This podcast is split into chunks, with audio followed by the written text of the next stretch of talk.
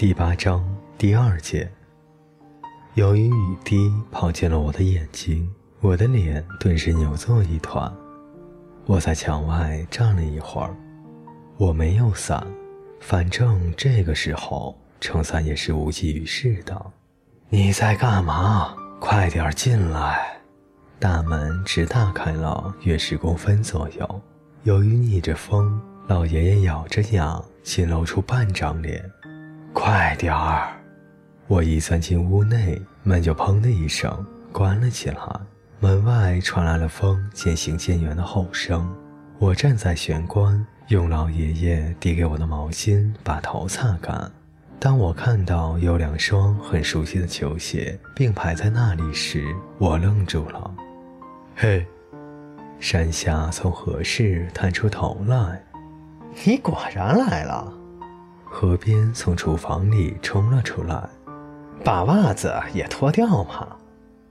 我脱下湿哒哒的袜子，并擦了擦身上的衣服。毛巾因为吸满了水汽，所以开始有了一些重量。我说：“我可以进来吗？”来吧，把这些都交给我。河边接过我手上的毛巾和袜子，三步做两步的跑向浴室。我从我们家二楼往下看，刚好看见有一个人在撑着伞，在雨中跌跌撞撞地走着。哎，仔细一看，那个人就是河边。山下一边模仿河边扶着眼镜在雨中行走，一边说：“因为河边告诉我他好担心大波斯菊，所以我就跟他一起过来看看。你也是吗？”哦。因为让他二人捷足先登，我觉得有些扫兴。我帮你丢进去洗了。河边从浴室走出来，他把这里当成自己家似的，大大咧咧地坐了下来。好了，坐下吧。老爷爷安详地坐在窗边，我选择窗户的另一边，小心翼翼地坐下。你们在干嘛呢？没干嘛呀。他们两人相互看了一眼，怎么说没干嘛呢？你们两个，老爷爷心情特别好，什么意思？两个人笑得好诡异，不想说就算了，什么意思嘛？两个人合起来孤立我，我们在打赌，赌看你会不会来。山下说：“赌我会不会来？”“对对。”“什么意思嘛？”“只是觉得好玩啊，对不对？”河边和山下翘起了嘴巴。结果谁赢了？老爷爷用手指指了指自己的鼻子：“来吧，你们得给我按摩。”山下开始按摩老爷的肩膀。河边按摩左脚，我莫名其妙的也跟着按摩右脚。我为什么要跟你们一起按摩呢？我又没有打赌。少啰嗦，我们会有这种下场，还不都是你害的？河边说：“别扯了。”山下骑到老爷的背上，他一边哼哼出声，一边用大拇指揉搓着老爷的肩膀。我的技术不错吧？嗯，嗯。老爷爷脸朝下，闭着眼睛发出呻吟。我常常帮我爸爸按摩肩膀，我已经很熟练了。啊啊！我爸爸的肩膀大概是老爷爷肩膀的三倍宽。嗯嗯，很舒服吧？嗯嗯。要不要再用力一点？嗯嗯，不要客气，你尽管告诉我。痛，好痛！哎呦！山下停了下来，说：“为什么不早说呢？”老爷爷又呻吟了几声。我把老爷爷的裤腿卷了起来，才发现老爷爷的脚好瘦好瘦。瘦的像皮包骨一样，它的皮和仅有的一点肉，好像不愿意附着在骨头上似的，在我的手中晃来晃去。我爸爸的脚上全是毛，但是老爷爷的脚却像油脂一样的光滑，摸起来光溜溜的，让人觉得要起鸡皮疙瘩。喂，右脚，老爷爷趴着身子说道：“哦，是我吗？”你是不是没有替人家按摩过呀？哦，是的。可悲的家伙，这是什么话吗？原本我一直都很小心翼翼的，但这会儿老爷爷把我惹毛了，我便故意用了力气，一点感觉都没有。对对，就是这样，有进步了。把电视打开吧。还真会享受啊！我打开电视，然后又继续帮老爷按摩脚部。电视新闻正在报道，在很远的地方，有两个国家正要开始打仗。画面上只见晚上的机场，有一整排的战斗机正准备起飞，机上的飞行员都戴好了飞行帽。在长气男人的指挥下，飞机像展翅的鸟儿那样缓缓地动了起来。飞行员自信满满的挥着手，像极了我在电影中所见过的画面。你有没有上过战场？用双手顶着头部，在看电视的老爷爷瞄了我一眼，然后又继续将视线转回了电视机。有啊，坐过飞机吗？我不坐飞机。那你坐过什么呢？唉。战争，老爷的两眼盯着电视，电视画面上正出现瓦砾连连的街道。说给我们听嘛，战争期间你都做了什么？手未停止按摩的河边，眼睛顿时亮了起来。在丛林里走了好久，只是走吗？河边不太信服地说：“说嘛，说详细一点嘛。”老爷爷什么话也没有说，就站起身来，将电视关掉了。就在这一刹那，雨声变大了，另一边也不知道是什么地方的风铃随着风鼓噪个不停。说嘛，河边已经按捺不住了，扭动着身体。忘了。老爷爷又坐回了原位。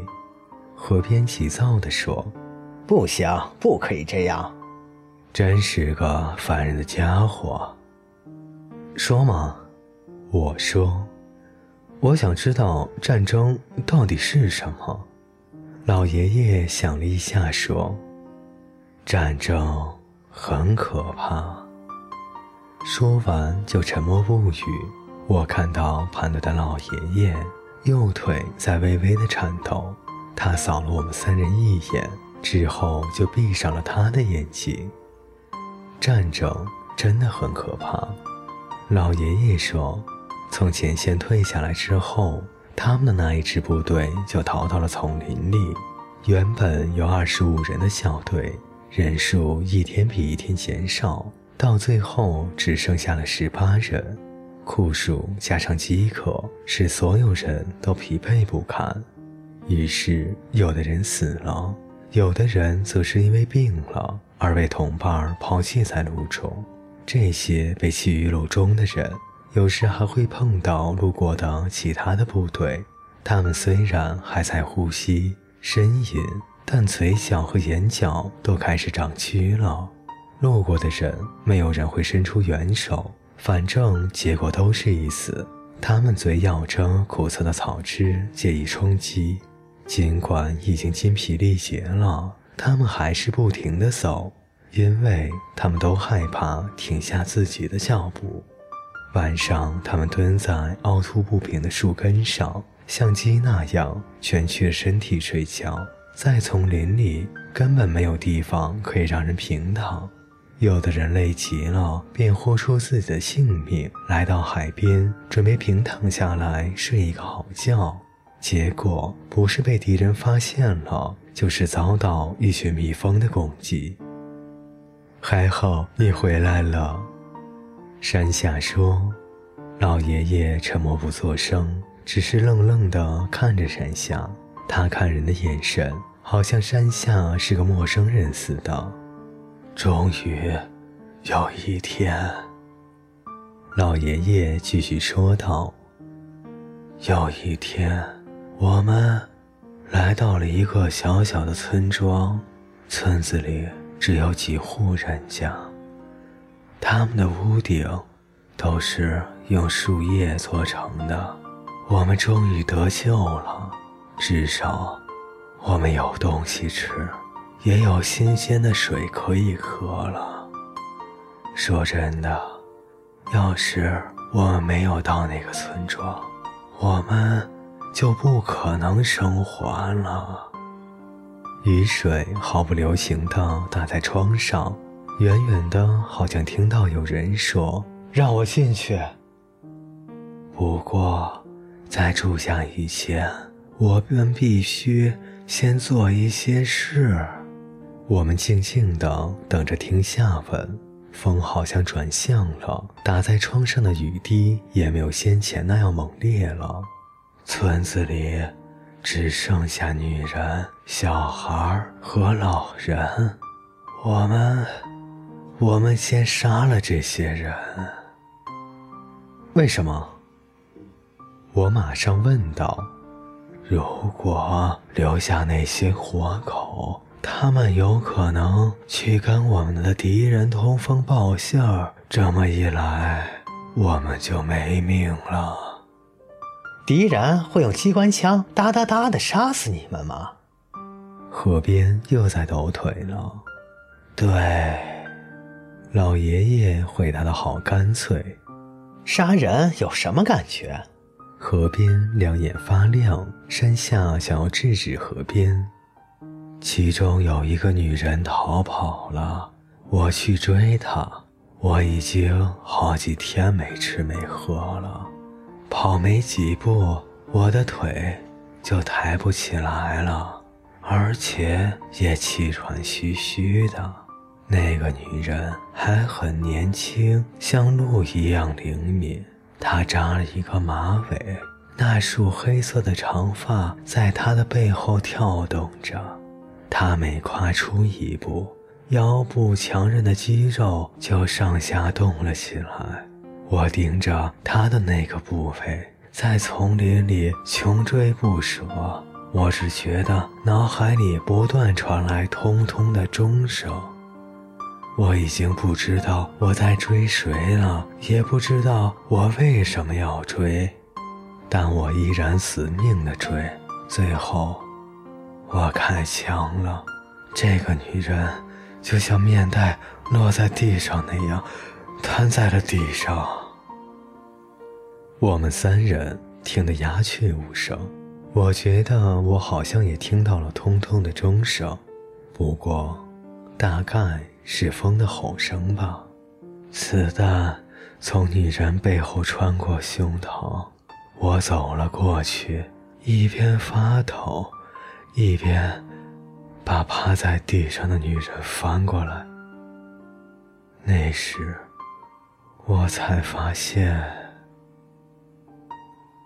老爷爷停了一会儿，才说道：“她是个孕妇。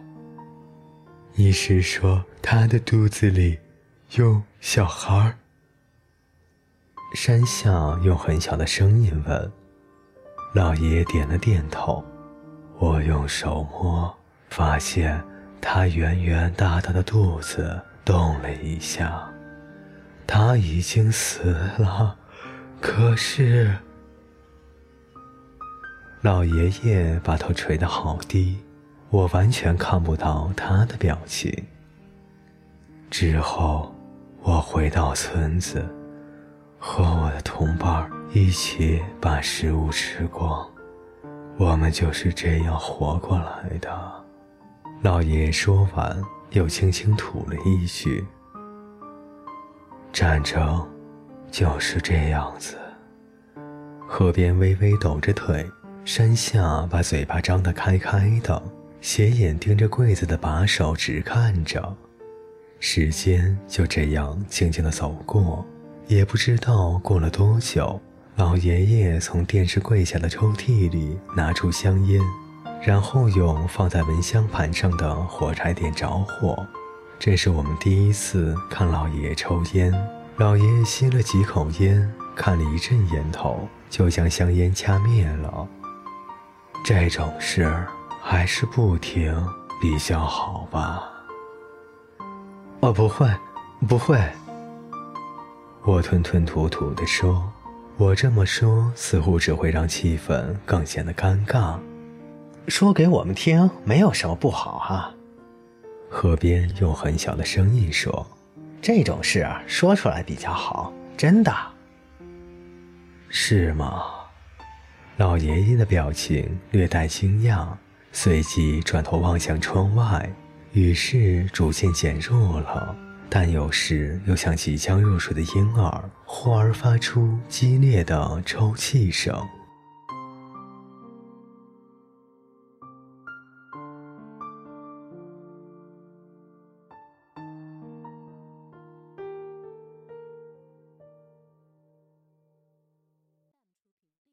各位听众朋友，感谢您的陪伴。本节故事就为您播讲到这里，我们下期再见。